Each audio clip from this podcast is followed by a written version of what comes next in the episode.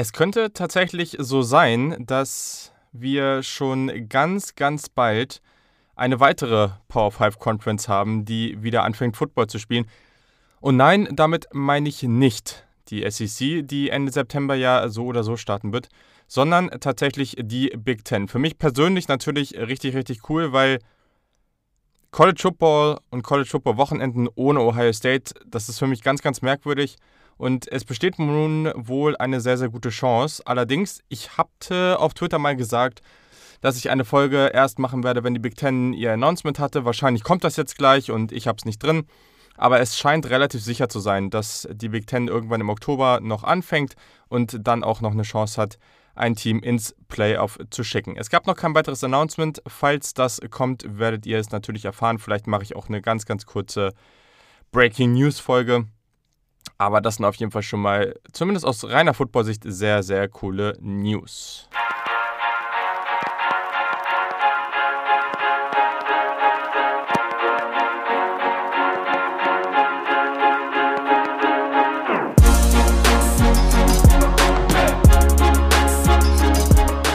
Einen wunderschönen guten Tag und herzlich willkommen zum Saturday Kickoff Podcast. Ich würde schon sagen, das erste richtige College Football Wochenende liegt hinter uns und das ist auf jeden Fall verdammt, verdammt cool. Das war sehr, sehr spaßig. Es gab Upsets und zwar nicht zu wenig und vor allem auch sehr überraschende. Das eine oder andere habe ich vielleicht in der letzten, in der letzten Ausgabe bereits angekündigt bzw. getippt, aber das war natürlich mehr Glück als Verstand, das muss ich vielleicht auch dazu sagen. Also, Week 1 oder Week 2 oder wie auch immer ihr es nennen wollt, ist drum. Ähm, diese Woche ist leider etwas stressig bei mir, deswegen kommt die Ausgabe auch erst jetzt. Aber genau, es gibt eine und ja, ich schaue mal dieses Mal ohne Gast auf den letzten Spieltag und gebe natürlich auch eine kurze Preview auf das nächste Wochenende. Wie der ganze Schedule dann in den nächsten Wochen und Monaten sein wird, das muss ich jetzt mal sehen. Aber am Ende gibt es Football und am Ende wird dieser Podcast rauskommen. Da könnt ihr euch sicher sein. Außerdem gibt es in dieser Folge neben allem möglichen Kram zu dem letzten Spieltag, wie gesagt, Tipps zum nächsten Spieltag und ich schaue am Ende auch nochmal kurz auf einen Spieler, der den Opt-out gezogen hat, hat äh, und ja, den habe ich jetzt ein bisschen gescoutet und da werdet ihr auf jeden Fall einen kleinen Scouting-Bericht am Ende noch bekommen.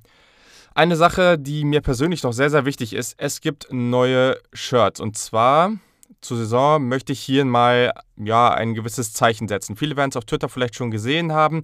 Es sind Shirts, wo hinten drauf Black Lives Matter drauf steht. Und ja, ich, also ich hatte in diesem Podcast ja schon mal drüber geredet. Das ist super, super wichtig, einfach das Thema. Wir müssen irgendwie was dagegen tun. Und ich hatte gedacht, außer überhaupt über das Thema zu informieren, was können wir noch tun? Genau, und da hatte ich gedacht, warum nicht? Der gesamte Umsatz von diesen Shirts, wenn ihr welche kauft, geht nicht an mich, beziehungsweise der Umsatz, der normalerweise an mich gehen würde, der geht jetzt in diesem Fall an die Initiative Schwarze Menschen in Deutschland. Ähm, ich habe da auf Twitter auch was zu gepostet, auf Instagram, also schaut auf jeden Fall auch mal bei denen vorbei. Ähm, spendet auch so gerne an die, also die machen sehr, sehr wichtige und gute Arbeit. Und genau, der ganze Umsatz, den ich dafür für diese T-Shirts bekomme, geht 100% direkt weiter an diese Initiative. Vielen Dank für den Support von euch allen. Also es haben auch schon sehr, sehr viele das Shirt gekauft. Das freut mich total. Das ist richtig, richtig cool. Und das Coole an der ganzen Geschichte ist ja, dass ihr das Ganze damit gleich doppelt unterstützt. Also ihr spendet etwas, aber wenn ihr das Shirt dann tragt, dann zeigt ihr natürlich auch ganz klar nach außen, dass Rassismus bei uns und nirgendwo etwas zu suchen hat. Und ja, deswegen finde ich das Ganze nochmal cooler und hoffe, dass wir hier was richtig Cooles zusammenbringen können. So, damit kommen wir jetzt aber mal zum letzten Spieltag. Und da schaue ich jetzt erstmal ein bisschen ausführlicher auf ein paar Partien und starte tatsächlich mit dem 18 Uhr Spiel, was auch auf Run lief, was auf The Zone lief. Und zwar das erste Upset. Und das war Louisiana, die Louisiana Raging Cajuns gegen Iowa State. Zur Halbzeit noch 14 zu 10 vor Iowa State. Zum Ende hat Louisiana dann tatsächlich ziemlich eindeutig 31 zu 14 gewonnen. Und das war natürlich mehr als überraschend. Also wer hätte gedacht, erstens auch, dass diese Louisiana Defense das Spiel so übernehmen sollte. Mhm. Am Ende waren beide Defensiven stark. Aber Louisiana konnte das Spiel mit zwei Special Teams Touchdowns entscheiden und das war ja sehr, sehr gut, würde ich mal sagen. Also, wenn wir auf Louisiana nochmal gucken, also sie hatten zu Beginn äh, ein bisschen Probleme mit Drops und, und schlechter Genauigkeit von Levi Lewis, dem Quarterback. Ähm, das war so in den ersten beiden Drives. Ähm, bekamen da aber teilweise auch enormen Druck von Iowa State. Das war sehr, sehr spannend, was die da gemacht haben. Also ähm, mit dieser Dreierfront, ähm, mit dieser Tight Front, die die ja immer spielen und ähm, sehr, sehr unterschiedliche Looks bei den Blitzes und so. Das war sehr interessant. Aber genau, das hat äh, die Louisiana Offense am Anfang schon sehr, sehr limitiert. Haben dann aber auch ein relativ vielseitiges Running Game gezeigt, also auch viele Jet Sweeps eingestreut und so und das hat dann sicherlich geholfen. Ähm, in Halbzeit 2 waren sie dann weiterhin durchaus unter Druck. Das äh, hat eigentlich nicht aufgehört, aber was dann unglaublich stark war, war natürlich einmal die Special Teams, also diese zwei Touchdowns, die sie hatten. Ganz, ganz stark. Und dann ein Name, den wir nennen müssen, Cornerback Agent Washington. Also unglaubliche Coverage gespielt. Das hat so viel Laune gemacht. Das war richtig, richtig stark. Verhindert eine Conversion beim Fourth Down. Dann reißt er dem Iowa State Wide Receiver den Ball zur Interception aus den Händen. Also, für, auch mit, was sein Draftstock angeht, da hat er super viel für getan, weil das war richtig, richtig gut. Allgemein die Pass-Coverage war wirklich, wirklich gut und hat ja diese Iowa State Offense extrem limitiert. Wenn wir nochmal kurz auf Iowa State selber gucken, ja, hatten Mitte erste Viertel gleich mal einen Fumble von Running Back Brees Hall, der sonst eigentlich ganz gut war. Ähm, auch hier muss man sagen, also hatte ich ja eben schon mal kurz erwähnt, sie hatten früh gut, guten Druck bekommen, äh, Levi Lewis ein bisschen gesackt oder teilweise gesackt, was sehr, sehr gut war. Allerdings, Brock Purdy hatte nicht so das beste Spiel für ihn. Also gerade am Anfang ging da gar nichts zusammen. Das war irgendwie ganz, ganz merkwürdig. Die Defense hat dann eben geholfen. Ein Play von Defensive End Jaquan Bailey war äh, überheftig. Also der Blocker ist irgendwie auf ihn zu und, und wollte, ähm, ja, wollte ihn da umhauen und er ist einfach drüber gesprungen oder wollte ihn blocken und er ist einfach über, drüber gesprungen und setzt Levi Lewis damit enorm unter Druck. Also der Closing Speed war dann auch hervorragend und ja, also ich habe es ja, schon ähm, ja schon angesprochen. Die unterschiedlichen Blitzpakete haben auf jeden Fall geholfen. Ähm, Mitte, Ende zweites Viertel, also kurz vor der Halbzeit, gab es dann einen ganz, ganz starken Drive von Iowa State, ähm, vor allem auch durch gutes Rushing von Brees Hall. Und das Ganze endete dann mit einem Touchdown durch Ikene Nwangu. Das war dann sicherlich mal ein ganz, ganz wichtiger Moment für, die, für dieses Team.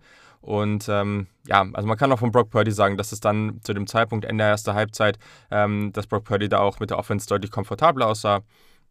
Und das führte dann auch gleich zum nächsten Touchdown. Dementsprechend hatten wir dann hier auch dieses 14 zu 10. Genau, in der zweiten Halbzeit äh, kam Purdy weiterhin besser rein, spielte auch selbstbewusster, ähm, hat auch, ist auch teilweise gut gelaufen, Bälle in engere Fenster geworfen. Äh, Iowa State bekommt offensiv allerdings dann ähm, nicht so viel hin, einfach auch weil die Run-Defense sehr, sehr gut war. Und ähm, ja, am Ende muss man einfach sagen, dass diese beiden Special Teams ähm, Touchdowns den Unterschied gemacht haben. Louisiana aber auch einfach das bessere Team war. Und das ist, glaube ich, das, was oder womit niemand so richtig gerechnet hat. Vielleicht haben wir damit gerechnet, dass die Partie ausgeglichen wird, aber Louisiana hat einfach eindeutig gewonnen und es war nicht so, dass Iowa State das Spiel verloren hat oder so, sondern andersrum und sehr, sehr beeindruckend. Ich bin sehr gespannt. Also Louisiana muss man auf jeden Fall weiterhin im Blick behalten. Genau, dann gehen wir mal zum nächsten Spiel. Auch das war um 18 Uhr. Das war Syracuse gegen UNC gegen die North Carolina Tar Heels. Zur Halbzeit noch ja, mit sehr, sehr wenig Punkten. 7 zu 3 für UNC und am Ende gewinnen die Tar dann aber sehr, sehr deutlich 31 zu 6. Im ersten Drive hat North Carolina gleich sieben Punkte erzielen können. Sam Howell, der junge Quarterback, in der Red Zone mit dem kurzen Pass auf Garrett Walston, der ohne Probleme in die Endzone laufen kann. Danach wird es allerdings aber eher in Anführungszeichen düster um die beiden Offensiven. Also Syracuse hat überraschend gute Defense gespielt, überzeugten da echt konnten da auch teilweise Ballverluste kreieren. Natürlich, mein Lieblingsdefensivspieler Andre Cisco, der hier schon oft angesprochen wurde, auch mit einer weiteren Interception. Also wahnsinnig krass, was der da, was der da liefert. Also ähm, bereits seine 13. Interception in seiner Karriere, unglaublich. Am Ende muss man aber sagen, diese Offense ja, von Syracuse, die war praktisch non-existent. Tommy DeVito war da auch, äh, ja, war einfach nicht, war einfach nicht gut genug. Ich glaube, das ist auch einfach sehr limitiert mit ihm. Das Running Game von UNC war dann aber auch doch dann nochmal ganz gut in der zweiten Halbzeit und damit konnten sie sich dann doch recht überzeugend durchsetzen. Also genau, wenn wir nochmal kurz auf die Statistiken an der Stelle gucken, Sam Howell 35 von, äh, 25 von 34 angebracht, 295 Yards, ein Touchdown, zwei Interceptions. Aber gerade dann, wenn es um ums Rushing ging, da war es wirklich gut. Also Michael Carter, nur 7 Carries für 78 Yards, 11,1er Average, das war wirklich stark. Javonte Williams, sein Partner, mit 14 Carries für 57 Yards, also und, und er hat allerdings drei Touchdowns gehabt, also er hat dann wirklich in der Red Zone ähm, den Unterschied ausmachen können. Das war richtig, richtig gut, daher ähm, ja, Diami Brown, der Receiver, 6 Receptions für 94 Yards. Das war wirklich gut und ähm, am Ende muss North Carolina schon noch mal besser werden. Also die müssen sich schon noch steigern. Aber die haben in den nächsten Partien da auch noch ein relativ leichtes Programm gegen Charlotte und Boston College. Die haben sich ein bisschen Zeit, irgendwie in die Saison, an die Saison zu gewöhnen, reinzukommen und dann wird das schon. Genau. Das soweit zu der Partie. Dann zu einer weiteren Partie, die ich, von der ich erst im Nachhinein ein bisschen Highlights gucken konnte. Hatte ich jetzt nichts gefunden, wo ich das schauen konnte. Das war Duke versus Notre Dame. Erstes Spiel von Notre Dame, jetzt so richtig offiziell vor ein Jahr in der ACC. Und ja, also klar, Notre Dame gewinnt am Ende mit 14 Punkten, aber Chase Bryce, der junge Quarterback von Duke, der Transfer von Clemson, mit einer echt soliden Partie. Also hat gleich im ersten Viertel einen 55 Yard Big Play produziert und ähm, war allgemein akkurat mit dem Football, wurde vielseitig eingesetzt, auch teilweise mit dem äh, Quarterback Keeper in der Red Zone und ist dann selber zum Touchdown gelaufen. Der Touch hat mir wirklich gefallen, das war echt gut und ja, also grundsätzlich, also natürlich, er wird nicht zufrieden sein mit dem Ergebnis, aber man kann schon sagen, dass das äh, etwas ist, was man vielleicht weiter beobachten sollte, weil, mal gucken, vielleicht kann man mit dem Quarterback den, das eine oder andere Team ärgern. Ian Book war statistisch gesehen okay. Das waren 263 Yards, ein Touchdown, eine Interception. Jetzt auch nicht überragend aber es war allgemein auch einfach nicht seine beste Partie. Also es hilft natürlich auch nicht, dass es einfach auch noch dauern wird, bis sich diese Wide Receiver Gruppe dahin entwickelt, dass sie ihm wirklich helfen können. Allerdings, was sehr, sehr schön war zu sehen, war Kyron Williams, ähm, der, der Sophomore Running Back. Absolute Überraschung von Notre Dame. Viele haben auf Freshman Chris Tyree geachtet. Auch der war ganz solide, aber Williams war wirklich brutal stark. Also auch eine, also wenn nicht sogar die eine große Hilfe für Ian Book im Passing Game. Williams hatte über 200 äh, Scrimmage Yards, ähm, über 90 waren ähm, als Receiver, das war richtig gut. Er hat tolle Balance als Runner gezeigt, gerade auch bei seinem Short Yardage ähm, Touchdown Run, das war sehr, sehr gut. Läuft sehr, sehr geduldig beim Zone Run hinter seinen Blockern, kann dann aber eben auch sehr, sehr explosiv umschalten wurde dann auch physisch. Also auch wenn man, wenn man ihn jetzt anguckt, ist jetzt nicht der bulligste Running Back, aber grundsätzlich konnte er da physisch werden. Der Speed ist da und ja, er wurde auch noch zum ACC Running Back der Woche ernannt. Also sehr, sehr schön. Und ein weiterer Spieler, den man hier nennen muss, wurde hier im Podcast ja auch schon mal genannt, ist Jeremiah Owusu Koram, äh, Koramoa und äh, der wird liebevoll von seinen äh, Teamkameraden Wu genannt und ich glaube, das ist auch die einfachere Bezeichnung. Unglaubliches Talent. Also unglaublicher Coverage-Linebacker, der kann, ähm, also durch, allein durch, den, durch seinen Bodytype kann er natürlich hervorragend als Hybrid agieren, ist ein relativ leichter Linebacker. Ganz, ganz tolle Athletik. Ähm, Gerade die Plays am Ball haben mich absolut begeistert. Super explosiv. Der ist auch als Blitzer extrem gefährlich. Ganz, ganz toller Tackler. Wie gesagt, er ist relativ leicht für einen Linebacker. Aber wenn der eben so gut darin ist, Blocks auszuweichen und sie jetzt nicht anzunehmen, sondern eben auszuweichen und dann glaube ich eben schon, dass der selbst mit seinen 220 oder was er jetzt ist, ähm, dann schon so ein moderner NFL-Linebacker sein kann. Und mit all den Qualitäten, die er gerade bringt. Also ich bin mal wirklich gespannt, wie das in den nächsten Partien wird. Aber also wenn der so weitermacht, dann äh, könnte der am Ende wirklich so ein, also ein ziemlich hoher Pick sein. Mal gucken. Aber die erste Hälfte der ersten Runde, Top 10 vielleicht sogar, wenn er so weitermacht, ist das auf jeden Fall drin. Also ganz, ganz stark. Der genannte Chris Tyree, der hatte auch sechs Carries für 20 Yards, also ganz solide, würde ich sagen, ähm, als Einstand. Aber ja, der, den werden wir sicherlich auch noch mal ein bisschen mehr sehen in den nächsten Wochen und Monaten. Genau, so, das äh, war es mit zu, äh, zu Duke und Notre Dame. Einfach mal so als, ähm, oder meine kurzen Erkenntnisse zu dem Spiel. Und dann, ja, wahrscheinlich das Upset des Wochenendes. Georgia Tech kommt nach Florida State, wo tatsächlich relativ viele Zuschauer vor Ort waren. 19.500. Das hat sich eigentlich relativ normal angefühlt. Ich weiß, wenn man jetzt ein normales Florida State-Spiel guckt, dann ist das eine andere Atmosphäre. Aber im Vergleich zu den anderen Spielen, das hat sich schon sehr, sehr real angefühlt.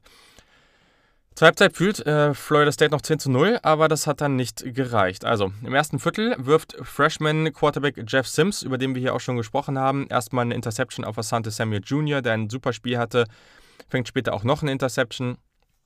Und dann gleich darauf findet Florida State Quarterback James Blackman den kleinen Junior Wide Receiver Keyshawn Helton für den Touchdown.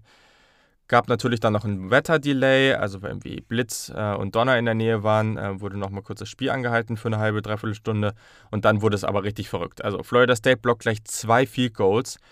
Es war wohl so, dass Georgia Tech durch ganzen Corona-Maßnahmen erstmal darauf verzichtet hat, ähm, dieses spezifische ähm, Field-Goal-Training relativ häufig im Training zu üben, einfach weil da so viele Leute auf engem Raum sind. Aber Geoff Collins, der Head Coach, hat jetzt schon gesagt, dass das nach dem Spiel vorbei ist. Also das müssen sie auf jeden Fall üben. Ähm, ja, Sims hat dann noch eine ganz, ganz böse Interception zu Samuel geworfen. Allerdings wurde das in dem Sinne aufgehoben, da James Blackman gleich das also das genau gleiche praktisch direkt dahin, danach gemacht hat. Also scrambled aus der Pocket, versucht einfach viel zu viel zu machen und wirft dann eine unglaublich unnötige Interception äh, zu Quest Jackson. Also der hätte einfach wegwerfen müssen, das war unglaublich unnötig. Gut, zur Halbzeit steht es dann immer noch 10-0 für Florida State. Danach ähm, steht Blackman wieder konstant unter Druck. Also er, er wird den Ball nicht schnell genug los, aber gleichzeitig diese Offensive Line, das ist wirklich, wirklich ein Problem. Also es waren jetzt auch wieder ein paar angeschlagen und verletzt und, und wenn diese Offensive Line nicht echt voll fit ist, dann haben die echt kaum eine Chance. Und das, äh, James Blackman, der hat so viel Pech in seiner Karriere. Ich weiß nicht, ob wir jemals ihn wirklich in perfekten Umständen sehen können und wissen können, ob er jetzt wirklich ein guter Quarterback ist oder nicht. Jordan Mason erzielt dann einen Touchdown zum 10 zu 7 für Georgia Tech und ja, die Defense spielt weiterhin auf hohem Niveau. Also es war wirklich gut. Linebacker David Curry hatte dabei immer wieder starke Plays, über den haben wir hier ja auch schon mal gesprochen. Ende drittes Viertel trifft Florida State dann ein 53 Yard Field Goal zum 13 zu 7. Und im letzten Viertel spielt Jeff, Jeff Sims dann wirklich stark auf. Also die Receiver machen Plays, ganz wichtig dabei sicherlich auch Malachi Carter, der da dann auch einen Touchdown fängt. Dann auch wieder der Extra Point wird geblockt. Also es ist echt unglaublich, was da passiert ist. James Blackman verliert danach aber in der eigenen Hälfte beim Sack den Ball und der bereits angesprochene David Curry recovert für Georgia Tech, genau. Und ähm, ja, danach trifft Georgia Tech das Field zum 16 zu 13. Ähm, Blackman hat dann später noch einen Fumble kurz vor Schluss im, ähm, beim Fourth Down und so gewinnt Georgia Tech diese Partie. Also Wahnsinn, was da jetzt für Georgia Tech passiert ist. Haben natürlich auch viel Glück gehabt, aber gleichzeitig ist natürlich für sie auch sehr viel schief gelaufen. Also wenn diese beiden Field Goals einfach normal reingehen, dann hast du da eigentlich auch vielleicht sogar noch einen einfacheren oder einen deutlicheren Sieg. Also sehr, sehr stark. Ähm, ganz kurz zu Jeff Sims. Also die Athletik von ihm ist einfach super spannend. Bewegt sich unglaublich gut, ist da ganz, ganz schwer aufzuhalten. Also da könnte er wirklich in den nächsten Jahren zu einem der spannenderen Quarterbacks im College Football werden. Hat einen sehr, sehr guten Arm, hat auch viele gute Plays gemacht, aber er sah halt auch teilweise aus wie ein Freshman. Also diese Interceptions, das war schon wirklich katastrophal. Es wird, glaube ich, mit ihm dieses Jahr gute und schlechte Spiele geben. Und das war definitiv ein, ein gelungener Einstand, aber man muss da jetzt auch einfach mal abwarten und ihm ein wenig Zeit geben. Genau. Also James Blackman, der Florida State Quarterback mit 23 von 43, 198 Yards, ein Touchdown, eine Interception. Jeff Sims auf der anderen Seite 24 von 35, 277 Yards, ein Touchdown, zwei Interceptions, hatte auch noch 13 Carries für 64 Yards. Das war also noch sehr überzeugend. Vielleicht kann man noch kurz Tamarian Terry, der Wide Receiver, ähm, der auch gerade für die Draft dann nochmal sehr relevant ist, ansprechen. Der hatte keinen besonders guten Tag, also sechs Catches, 52 Yards ist okay, aber hatte einige wilde Drops, ähm, war, ja, sein Balltracking war off, also es war ganz merkwürdig. Aber anscheinend ist es auch so, dass ähm, in seiner Familie es gerade irgendwie an dem Tag oder einen Tag vorher einen Todesfall gab. Also vielleicht muss man das Ganze dann an der Stelle auch mal ausklammern. So, dann noch ein kurzer Blick auf Wake Forest gegen Clemson. Das hat Clemson sehr, sehr eindeutig 37-13 gewonnen. Zu Beginn des Spiels kam Defensive End Carlos Boogie Basham hier schon mal ordentlich ins Spiel und, und Zach Trevor Lawrence, den guten habe ich ja auch neulich in der Defensivdraft mit Yannick gezogen. Trevor Lawrence war natürlich wieder sehr, sehr sicher und hat direkt stark aufgespielt. Ähm, nach dem Verlust von Justin Ross hat sich ja Amari Rogers dann in dieser Partie als Nummer 1 Target erwiesen. Fünf Catches für 90 Yards, also sehr, sehr gut. Außerdem hat Clemson auch äh, die Tight Ends wieder deutlich mehr genutzt. Also gerade Rückkehrer Braden Galloway, ähm, über den hatten wir auch in der Preview ein bisschen ausführlicher gesprochen. Der war gut, fünf Catches für 60 Yards und einfach ein ganz, ganz wichtiges Target über die Mitte. Also die Titans werden dieses Jahr mit diesem Receiving Core schon mehr genutzt werden und es gab auch wirklich interessante Calls in dem Spiel. Also teilweise gab es da komplett offene Receiver über die Mitte, ähm, wie zum Beispiel Galloway. Also in dem Fall war es so, dass es so einen Fake-Toss nach rechts auf Etienne gab und die Linebacker haben dann fast alle mit dem Run gerechnet, sind alle runtergekommen und Galloway war beim Four-Vertical Call dann komplett frei über, über die Mitte, ganz, ganz stark. Und ähm, weitere, auch weitere spannende Calls, also einige Delayed Play Calls, wo dann das Run Play so ein bisschen, ja, ein bisschen zeitlich versetzt wurde. Mhm. Guckt euch dafür gerne die Highlights nochmal an. Also das war sehr, sehr gut und hat eben auch so einen gewissen unterschiedlichen Speed reingebracht, an den sich die Defense gewöhnen musste. Und dann gerade bei, so bei solchen Calls ist dann natürlich Travis Etienne unglaublich stark, weil der dann eben diesen Ball ähm, trotzdem mit seiner Beschleunigung dann noch ähm, unglaublich gut nach vorne bringen kann. Also sehr, sehr gut und in der Red Zone war Trevor Lawrence als Read Option dann sehr, sehr gefährlich oder als Read Option Threat sehr gefährlich. Durch Sacks und so weiter hat er zwar minus 24 Rushing Yards, aber dafür eben auch zwei Rushing Touchdowns. Hm. Bei Wake Forest hat Quarterback Sam Hartman durchaus ein paar nette Plays gemacht, aber war auch jetzt nicht immer akkurat. Also sein Hi das Highlight war sicherlich der 39-Yard-Pass auf Donovan Green, der den Ball akrobatisch in der Luft mit Kontakt fangen konnte. Sehr, sehr gutes Play. Ähm, ja, aber ja, ich würde es jetzt nicht übertreiben, man muss jetzt mal abwarten. Also, das war natürlich auch schwierig gegen diese Defense. Mhm. Danach gab es noch einige richtig nette Würfe von Trevor Lawrence. Also hat mal wieder gezeigt, warum der eigentlich der Kandidat für den Number One Pick ist. Tolle Accuracy, den Ball in kleine Fenster getroffen, hatten natürlich absolut den Arm, um den Ball so zu platzieren, dass nur seine Receiver drankommen. Also mehrfach wirklich hat er ganz klar gezeigt, wie elitär er eigentlich ist und das war natürlich stark. Und noch zu erwähnen, definitiv Miles Murphy und Brian Breesy, die beiden Five-Star-Freshmen in der Defense, die von Spiel 1 ja, für heftiges Chaos sorgen konnten. Also die werden als True Freshmen dafür sorgen, dass Clemson wieder eine der besten Defensive Lines äh, oder einen der besten Pass Rushes im, im College Football hat. Also ganz, ganz stark, was die gemacht haben. Und am Ende war Clemson hier natürlich viel zu dominant. Also Trevor Lawrence 22 von 28, 351 Yards, ein Touchdown, keine Interception. Travis Etienne 17 Carries für 102 und ein Touchdown. Also sehr, sehr gut. Genau. So, und dann noch zum letzten Upset und damit hat, glaube ich, auch kaum jemand gerechnet und das war eine richtig spaßige Partie. Arkansas State gegen Kansas State. 35-31 am Ende für Arkansas State also es gibt ausführliche Highlights auf YouTube von dem Spiel und guckt ihr euch bitte an. Das war richtig, richtig cool. Ähm, entscheidend in dieser Partie war die Kombination von Quarterback Logan Bonner auf den Senior Wide Receiver Jonathan Adams. Ähm, dieser hatte acht Catches für 98 Yards und drei Touchdowns. Ähm, außerdem in dem ersten Viertel hat er noch einen krassen One-Handed-Catch ähm, gegen Pass Interference gehabt. Der sah extrem nach dem Catch von OBJ aus.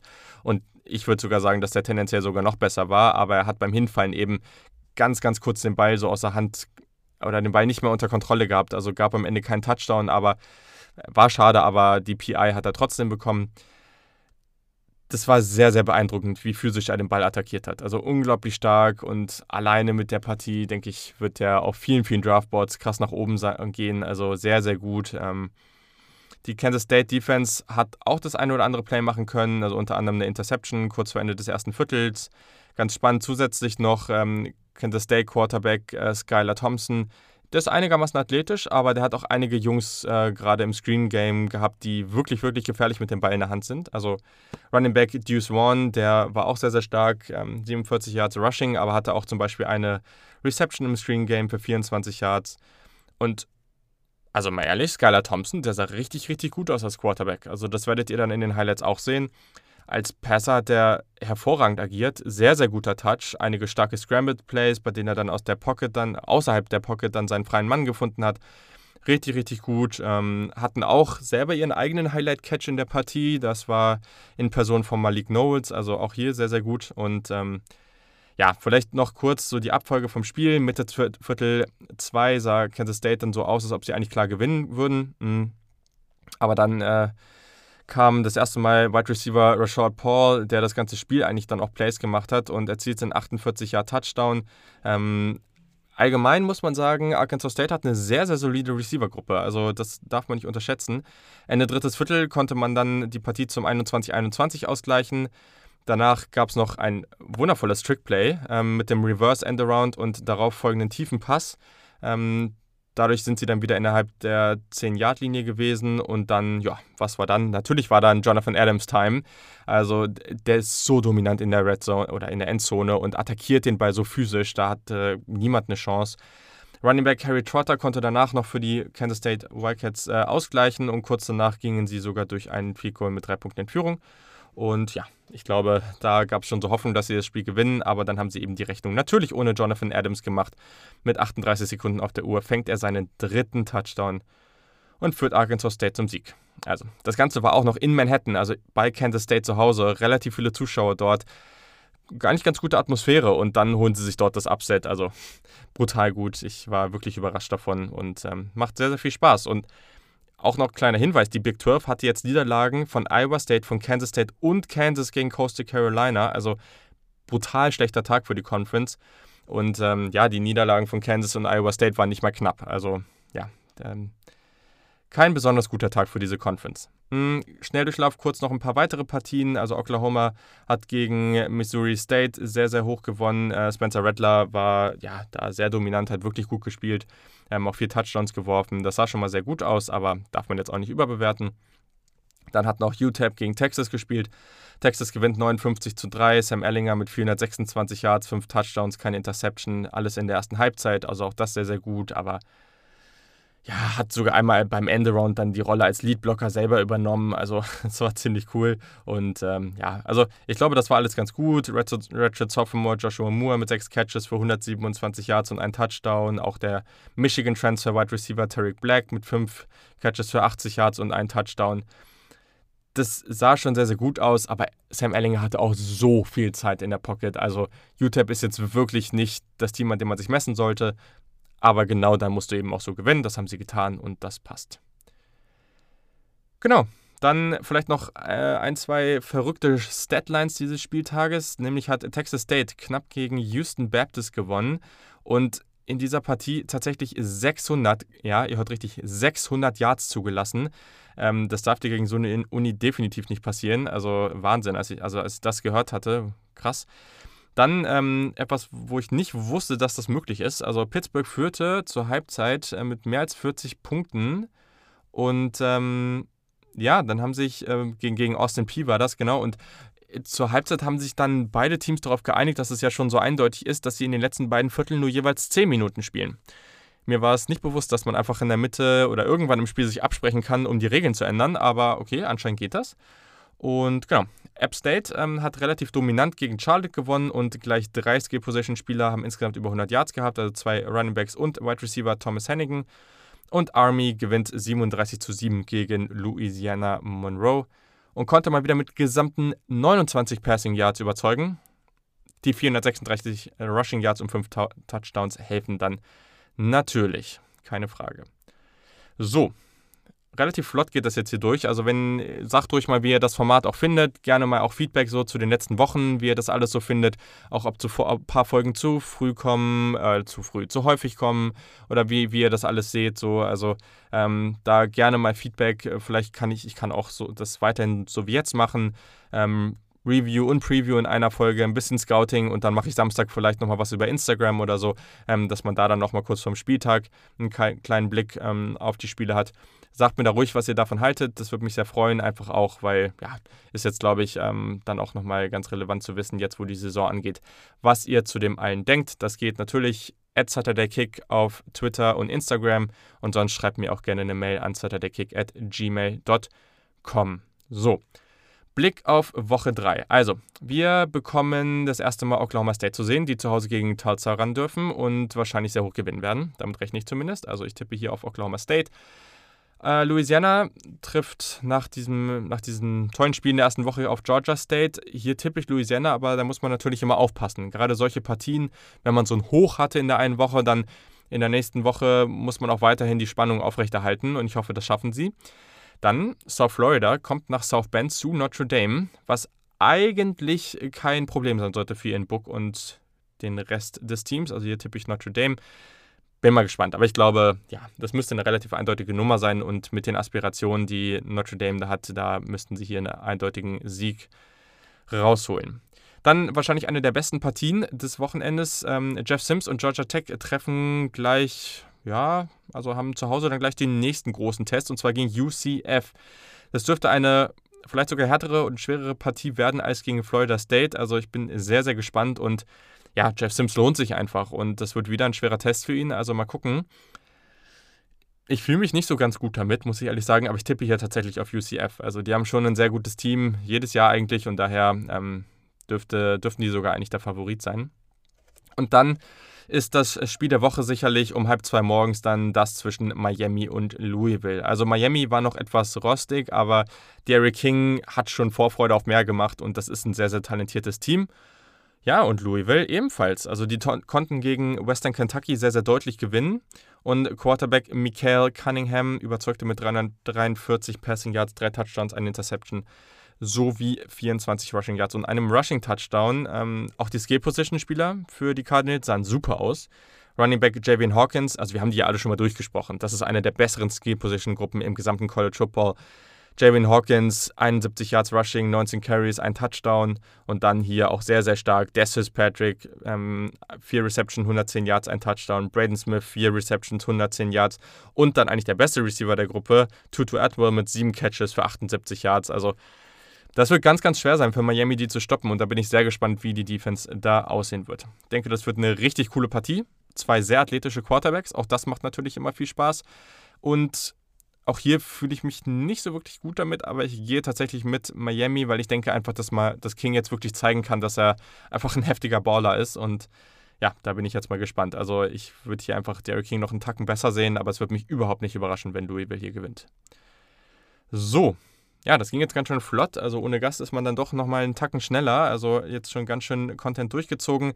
Und an dieser Stelle vielleicht nochmal eine kurze Scouting-Session. Nämlich hat sich Cornerback Sean Wade nun doch für den Opt-out entschieden, was tatsächlich interessant ist, weil Ohio State ja vielleicht bald dann auch anfängt zu spielen. Der Cornerback hat letztes Jahr vor allem im Slot gespielt und wollte nun nochmal zurückkehren, um dann eben zu beweisen, dass er es auch outside kann. Ähm, hat natürlich jetzt nicht geklappt, aber ich denke, er ist trotzdem ein Kandidat. Auch das, was man so liest, ist ein Kandidat für die erste Runde. Also ich erzähle euch jetzt gerne nochmal ein bisschen was zu ihm und begründe dann auch meine eigene Einordnung, aber auch das wie immer ein bisschen mit Vorsicht genießen, weil da wird sich noch einiges verändern. So. Der Gute ist ein Redshirt Junior, beziehungsweise hat ja eigentlich nur bis zu seinem Redshirt Sophomore-Jahr gespielt, ist 6'0 und 195 Pfund schwer. So.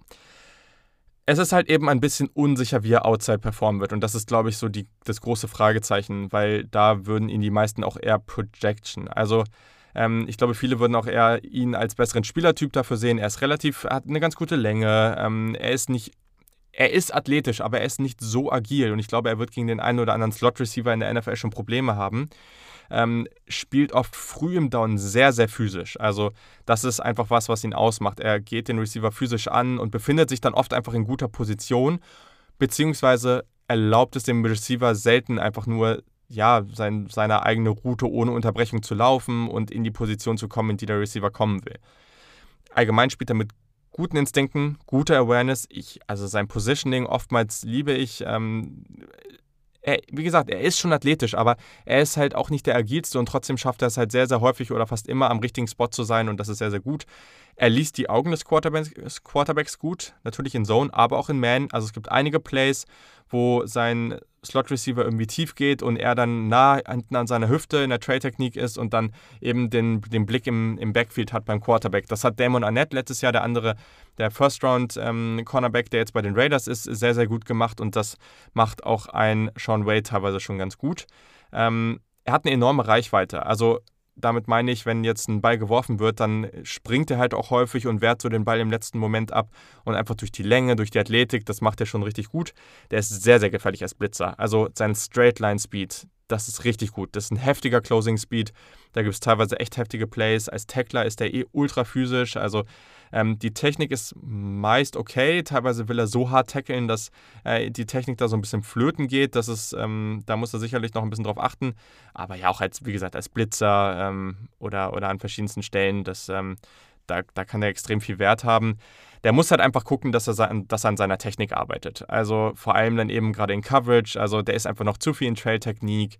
Ähm, ist einfach technisch noch nicht auf dem besten Niveau. Gerade zu Beginn des Downs zu viele Wasted Steps. Beim Backpedal teilweise mit sehr, sehr engen Füßen. Dadurch habe ich immer das Gefühl, dass er relativ leicht aus der Balance kommen könnte. Ähm, all das ähm, wenn er dann natürlich auch versucht, physisch zu Beginn des Downs zu sein, ist das natürlich schwer, wenn du dann auch nochmal gegen andere physische oder physischere Wide Receiver eben in der NFL spielst, dann ist echt die Frage, wie du das hinbekommen willst, wenn dein Backpedal so mit so engen Füßen ist und du nicht so eine gute Balance hast. Das möchte ich gerne nochmal weiter beobachten und ja, muss man jetzt mal weiter sehen. Also ähm, ich glaube, was bei ihm halt jetzt ganz, ganz wichtig wird, ist, dass er die Chance nutzt, weil er ist ja jetzt auch in seinem vierten Jahr an, ähm, am College. Dementsprechend dürfte er eine Einladung zum Senior Bowl bekommen. Ich glaube, das wäre wichtig für ihn. Also da auch einfach nochmal zu zeigen, okay, kann er wirklich Outside gewinnen? Ähm, hat er in seiner Technik gearbeitet? Ich glaube, das könnte sehr, sehr wichtig sein in diesem Fall ja, er muss seine, diese Suddenness auf Englisch, also diese Agilität, ähm, ist irgendwie für mich nicht die perfekte Übersetzung, aber schon noch unter Beweis stellen. Und das ist vielleicht was, was er zu einem gewissen Maß beim Combine machen kann oder wo er zumindest, wenn er eine gute Zahl auflegt, ähm, in den Cone Drills und so weiter, dann ähm, gibt es vielleicht das eine oder andere Team, was das überzeugt. Aber ja, also ich glaube, vor allem geht es hier um seine Technik. Die muss einfach noch besser werden, weil er sich da nicht mehr so auf dieses physische Spiel verlassen kann. Das geht am College natürlich besser. Am Ende das Upside macht ihn zu einem First-Round-Talent. Ich glaube, da bin ich nicht alleine mit. Das denken die meisten. Ähm, aber ich kann auch durchaus verstehen, wenn man ihn aktuell erst früh an Tag 2, oh, weiß nicht, Mitte, Ende, Anfang, Mitte, Ende, zweite Runde oder sowas ziehen würde. Der ist schon verdammt gut. Aber es ist natürlich einfach eine Projection. Wir haben ihn ganz, ganz wenig Outside gesehen. Es gab die eine oder andere Situation, wo man ihn Outside gesehen hat. Ähm, das war dann auch teilweise schon mal ganz gut, würde ich sagen. Also es gab dann äh, durchaus ein paar Plays. Also ich weiß gar nicht, gegen Northwestern war das einmal und ähm, ich weiß gar nicht, gegen wen das noch so war. Also äh, wo, wo man ihn da schon sehen konnte, wo er dann auch wirklich gut den Ball gespielt hat, auch die eine oder andere Interception gefangen hat. Das war schon gut, aber das waren wirklich ganz, ganz wenig Snaps, die er outside gespielt hat und dadurch ist es einfach eine Projection. Und daher müssen wir das jetzt einfach mal abwarten. Genau. Wenn ihr noch Fragen zu Sean Wade habt, dann äh, schreibt mir gerne. Und auch wenn ihr euch Spieler wünscht, die ich in den nächsten Wochen mal beleuchten soll, auch das gerne. Also schreibt mir einfach mal ein paar Namen ähm, und dann kann ich die bei der anderen, einen oder anderen Ausgabe hinten dranhängen. Und genau, so können wir weiter auch ein bisschen Scouting mit reinbringen, aber natürlich vor allem ja, vor allem College Football, die, das, was da momentan passiert. Ihr habt ja jetzt bei, ähm, bei dem einen oder anderen Spieler auch gesehen, da gibt es ja auch schon mal so Mini, Mini, Mini-Scouting-Berichte einfach von den Spielen, so das, was ich von den Spielern sehe, das, was ich überzeugend finde und was noch nicht, ähm, gibt es dann ja eh schon mal ähm, in den jeweiligen Partien. Ich achte natürlich auch irgendwie verstärkt auf diese Spieler, dadurch wird das in den Ausgaben eh mitkommen. Aber das war es an dieser Stelle schon. Also ich muss mal gucken, ob ich am Wochenende irgendwas auf Instagram machen werde. Aber ja, also wenn ihr noch irgendwelche Wünsche für die Woche habt oder so, dann schreibt mir auf jeden Fall. Wenn ihr Fragen habt, dann schreibt mir auf jeden Fall. Dann beantworte ich die euch natürlich. Und ich würde mich wirklich, wirklich freuen, wenn es noch den einen oder anderen gibt, der sich das T-Shirt holt. Weil ja, ich würde es einfach un unglaublich feiern, wenn wir dann einen hohen Betrag zusammenkriegen. Das T-Shirt ist auch nicht weg. Also das bleibt da jetzt auch erstmal. Also ähm, für die gesamte Zeit, für die das im Shop ist, werden alle, werden alle Erlöse an, äh, an die Initiative gehen. Und das äh, finde ich sehr, sehr cool, wenn das dann jeden Monat irgendwie ein gewisser Betrag ist. Ähm, ist auch ein cooles Zeichen, was man setzen kann. Also würde ich mich freuen, wenn wir da eine gute Menge zusammenbekommen.